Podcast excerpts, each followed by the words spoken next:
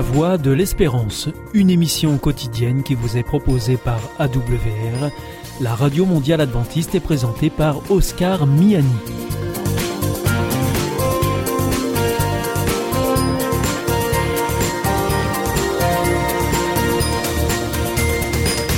Nous sommes donc euh, ensemble pour les 30 prochaines minutes. Merci de votre fidélité à la voix de l'espérance.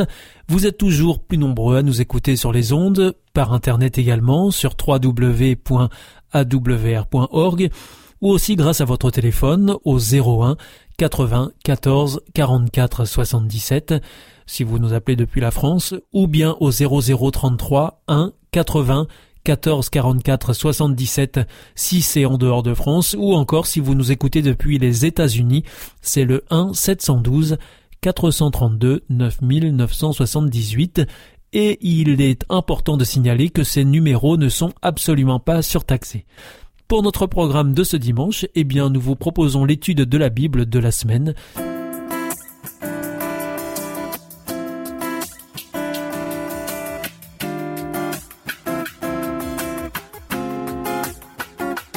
Jésus, le Fils promis. Dieu nous a parlé en ces jours qui sont les derniers, par un Fils qu'il a constitué héritier de tout et par qui il a fait le monde. Ce Fils est le rayonnement de sa gloire et l'expression de sa réalité même. Juste après leur péché, Adam et Ève reçurent une promesse de la part de Dieu, une descendance, un Fils qui les délivrerait de l'ennemi, qui récupérerait l'héritage qui avait été perdu, et qui accomplirait l'objectif dans lequel ils avaient été créés. Genèse 3 verset 15. Ce Fils les représenterait et les rachèterait en prenant leur place et en définitive en détruisant le serpent. Quand Adam et Ève eurent entendu la promesse, ils s'attendirent à un prompt accomplissement. Leur premier-né fut reçu avec joie, dans l'espoir qu'il serait le libérateur. Mais l'accomplissement fut différé. La promesse fut plus tard confirmée à Abraham. Dieu lui fit le serment qu'il aurait une descendance, un fils, à travers lequel toutes les nations de la terre seraient bénies. Et Dieu fit de même avec David. Il a promis à David que son fils serait adopté par Dieu comme son propre fils, et qu'il serait établi comme roi juste sur tous les rois de la terre. Mais ce que ni Adam et Ève, ni Abraham, ni David n'imaginaient, c'est que ce Fils rédempteur serait Dieu lui-même. Le premier paragraphe d'Hébreu révèle que Paul pensait vivre dans les derniers jours. L'Écriture emploie deux expressions sur l'avenir avec des sens différents. Les prophètes employaient l'expression temps à venir ou suite des temps pour parler de l'avenir en général.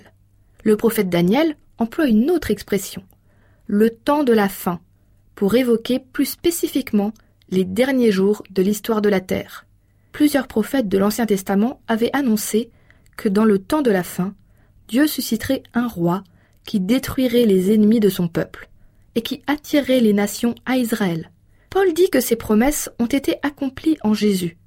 Il a vaincu Satan et a attiré toutes les nations à lui. En ce sens, le temps de la fin a bien commencé parce que Jésus a accompli les promesses de Dieu. Nos pères spirituels sont morts dans la foi. Ils ont vu et salué les promesses de loin, mais ne les ont pas reçues. De notre côté, nous avons vu leur accomplissement en Jésus. Le Père avait promis qu'il ressusciterait ses enfants. La merveilleuse nouvelle, c'est qu'il a initié la résurrection de ses enfants avec la résurrection de Jésus. Le Père avait également promis une nouvelle création. Il a commencé à accomplir cette promesse en créant une nouvelle vie spirituelle en nous il avait promis qu'il établirait son royaume définitif. Il inaugura ce royaume en nous délivrant de la puissance de Satan et en installant Jésus comme notre chef. Mais ce n'est que le début. Ce que le Père a commencé à faire lors de la première venue de Jésus, il l'amènera à son terme lors de son retour.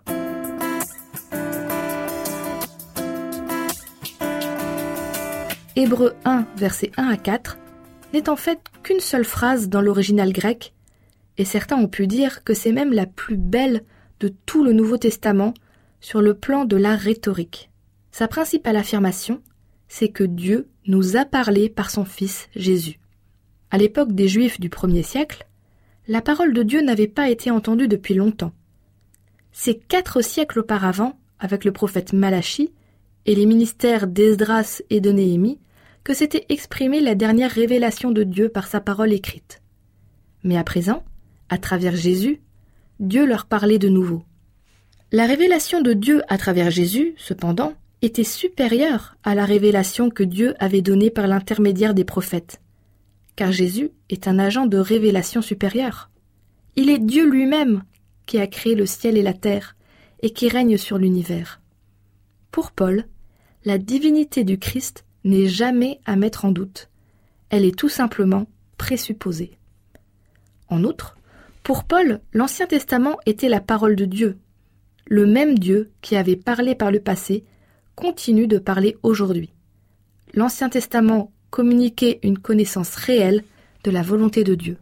Cependant, il ne fut possible de comprendre pleinement sa signification que lorsque le Fils arriva sur terre.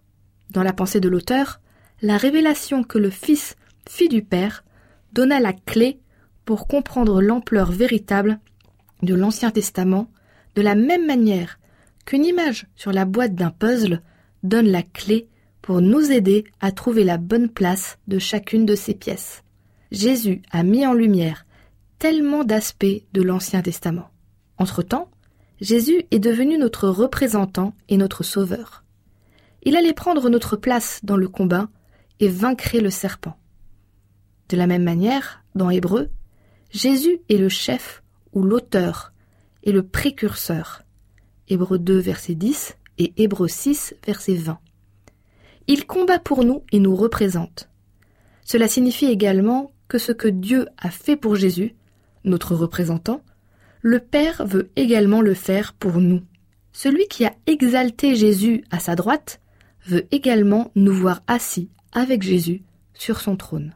Le message de Dieu en Jésus comprend non seulement ce que Jésus a dit, mais aussi ce que le Père a fait à travers lui et pour lui, tout cela pour notre bénéfice temporel et éternel. Dans l'Ancien Testament, la gloire de Dieu renvoie à sa présence visible parmi son peuple. Cette présence est souvent associée à la lumière ou au rayonnement. Les Écritures nous informent que Jésus est la lumière qui est venue dans ce monde pour révéler la gloire de Dieu. Pensez par exemple à la manière dont Jésus est apparu lors de la transfiguration. Il fut transfiguré devant eux. Son visage se mit à briller comme le soleil, et ses vêtements devinrent blancs comme la lumière. Tout comme l'on ne peut voir le soleil que grâce à ses rayons de lumière, c'est à travers Jésus que nous connaissons Dieu. De notre point de vue, les deux ne font qu'un. Puisque la gloire de Dieu est la lumière elle-même, il n'y a pas de différence, en réalité, entre Dieu et Jésus, comme il n'y a pas de différence entre la lumière et son rayonnement. Hébreu dit également que Jésus est la représentation exacte de ce que Dieu est.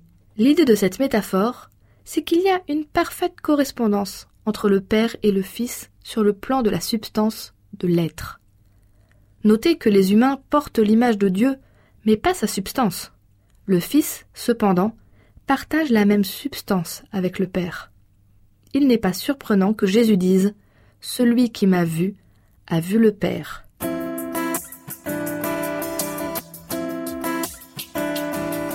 Hébreu affirme que Dieu a créé le monde par Jésus et que Jésus soutient les mondes par sa parole puissante. Dans l'Ancien Testament, le Seigneur affirmait qu'il avait créé le monde seul et qu'il était le seul Dieu. Alors comment concilier cette affirmation avec les affirmations du Nouveau Testament selon lesquelles Dieu a créé l'univers par Jésus? Certaines personnes pensent que Jésus fut l'instrument par lequel Dieu a créé. Ce n'est pas possible. D'abord, pour Paul, Jésus est le Seigneur qui a créé le monde. Il n'est pas un simple assistant. Hébreu 1 verset 10 dit que Jésus est le Seigneur qui a créé la terre et les cieux.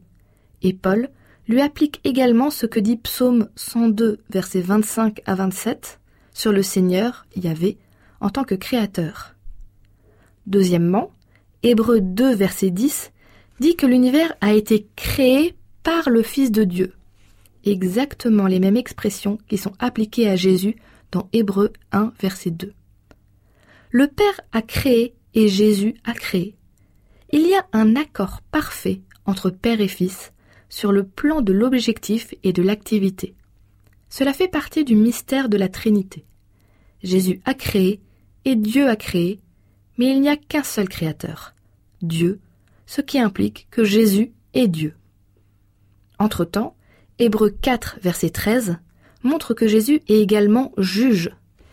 Son autorité pour régner et pour juger provient du fait que Dieu a créé toutes choses et soutient l'univers. Hébreux 1, 3 et Colossiens 1, 17 affirment que Jésus soutient également l'univers. Cette action de soutien inclut probablement l'idée de direction ou de gouvernance. En grec, le terme phéron, soutenir, porter, est employé pour décrire le vent qui pousse un bateau, ou Dieu qui conduit les prophètes. Ainsi, au sens strict du terme, non seulement Jésus nous a créés, mais il nous soutient également. La moindre respiration, le moindre battement de cœur, le moindre moment de notre existence se trouve en lui, Jésus, le fondement de toute existence créée. Hébreux 1, 5 rapporte les paroles suivantes du Père à Jésus. Tu es mon fils, je t'ai engendré aujourd'hui. Que signifie cette idée que Jésus a été engendré et quand cela est-il arrivé? Cela ne montre-t-il pas que Jésus a été, d'une manière ou d'une autre, créé par Dieu par le passé, comme certains le pensent? Jésus a été engendré au sens où il a été adopté par Dieu comme le chef promis, le fils de David. Le concept d'adoption divine du chef était courant dans le monde gréco-romain et en Orient. Elle conférait au chef légitimité et pouvoir sur le pays. Mais Dieu avait promis à David que son fils serait le véritable chef légitime des nations. Il adopterait le fils de David comme son propre fils. Par ce processus, le roi davidique deviendrait le protégé de Dieu et son héritier. Dieu vaincrait ses ennemis et lui donnerait les nations en héritage.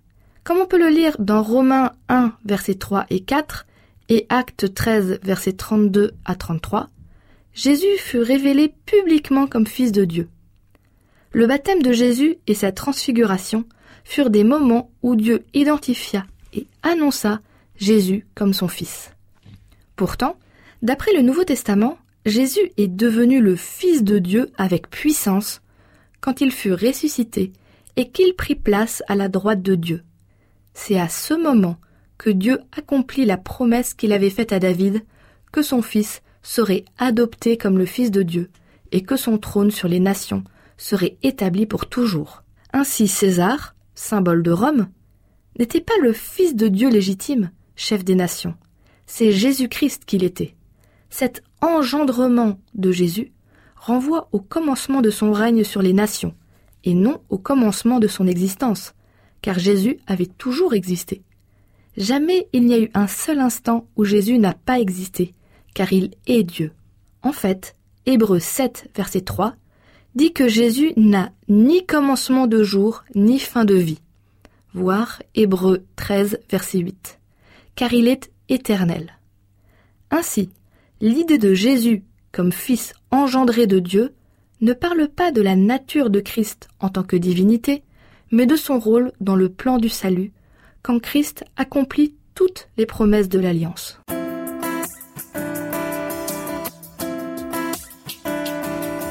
La venue de Jésus sur cette terre en tant que Fils de Dieu remplit plusieurs fonctions en même temps. D'abord, en tant que Fils de Dieu, Jésus est venu nous révéler le Père. Par ses actes et ses paroles, Jésus nous a montré comment est vraiment le Père et pourquoi nous pouvons lui faire confiance et lui obéir. Jésus est également venu en tant que fils promis de David, d'Abraham et d'Adam, à travers lequel Dieu avait promis qu'il vaincrait l'ennemi et régnerait sur le monde. Ainsi, Jésus est venu prendre la place d'Adam à la tête de l'humanité et accomplir le dessein que Dieu avait pour eux à l'origine. Jésus est venu pour être le chef juste que Dieu avait toujours voulu pour cette terre. La parole dit au Jourdain, Celui-ci est mon Fils bien-aimé, objet de mon affection, embrasse l'humanité tout entière. Dieu parle alors à Jésus en tant que notre représentant. Malgré tous nos péchés et nos faiblesses, ne sommes pas rejetés comme des êtres sans valeur. sa grâce magnifique nous a été accordée en son bien-aimé. La gloire qui enveloppe le Christ est un gage de l'amour que Dieu a pour nous. La lumière qui, à travers les portiques, descend sur la tête du Sauveur, descend aussi sur nous si, par la prière, nous demandons le secours nécessaire pour résister à la tentation. La voix qu'entend Jésus répétera à toute âme croyante Celui-ci est mon fils, en anglais mon enfant, bien-aimé, objet de mon affection.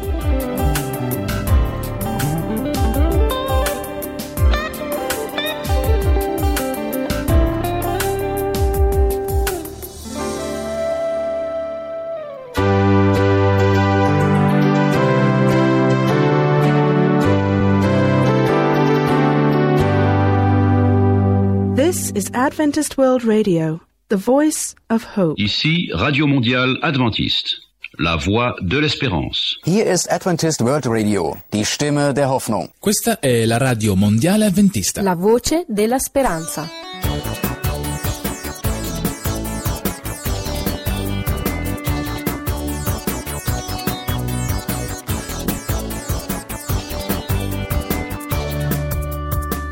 Ma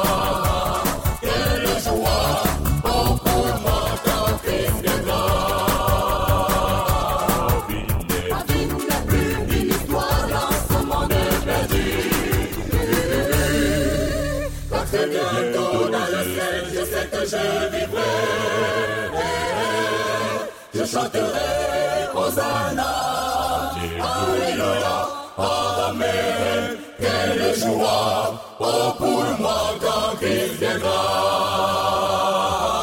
Quelle joie, oh pour moi quand Christ viendra.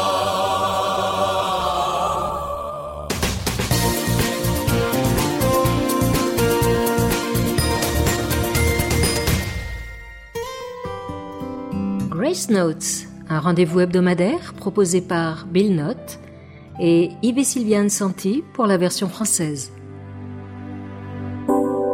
Réparer ce qui est cassé. Si cela ne tenait qu'à nous, nous sauverions le monde avec de l'argent, beaucoup d'argent, distribué pour donner à chaque personne de quoi manger et un abri contre les tempêtes. Si cela ne tenait qu'à nous, nous sauverions le monde par l'éducation.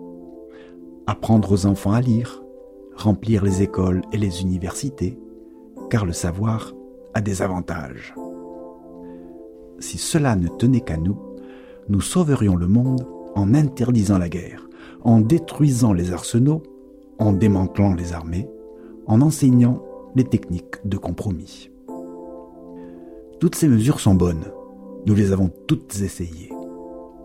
Pourtant, nous luttons sans cesse contre la pauvreté, l'injustice et la violence qu'elles engendrent. Les profondes inégalités de la vie défient nos plus grandes visions. Dieu dit Mes pensées ne sont pas vos pensées, et vos voix ne sont pas mes voix. Celui qui nous connaît le mieux et nous aime le plus sauvera le monde à sa manière. Car c'est ainsi que Dieu a aimé le monde. Il a donné son Fils unique, afin que quiconque croit en lui ne périsse pas, mais ait la vie éternelle. Dieu a montré son grand amour pour nous en envoyant le Christ mourir pour nous, alors que nous étions encore pécheurs. La grâce est la réponse de Dieu à notre monde brisé et désordonné. Car la grâce s'attaque à tout ce qui cause la faim, le sans-abrisme et la guerre. Dieu guérit le cœur, puis à son tour, nos esprits, nos corps et nos communautés. Commencez par la grâce et regardez le monde changer. Et restez-y.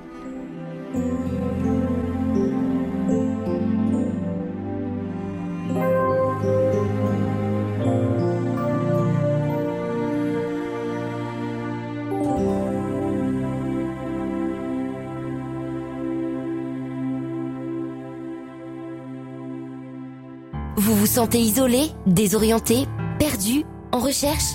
L'IEBC, l'Institut de la Bible par correspondance, vous accompagne et vous propose des cours gratuits à suivre chez vous et à votre rythme. Retrouvez-nous vite sur www.iebc.org et vous verrez, votre vie va changer. Parce que croire, c'est la vie. Si vous souhaitez réécouter ce programme ou bien le partager avec vos amis, retrouvez-nous sur Vous pouvez aussi nous suivre par téléphone. Depuis la France, il vous suffit de composer le 01 80 14 44 77. En dehors de France, vous rajoutez le 0033, puis le 1 80 14 44 77 et depuis les États-Unis, vous composez le 1 712 432 9978. Et pour nos coordonnées postales, eh bien si vous voulez nous contacter, vous nous adressez vos demandes, vos courriers à la Voix de l'Espérance IEBC boîte postale 100 77 193 d'Amarie-Lélis CEDEX. Notre émission est maintenant terminée. C'était la Radio Mondiale Adventiste, la Voix de l'Espérance. Je vous souhaite à présent une très bonne continuation. Que Dieu vous bénisse. À demain.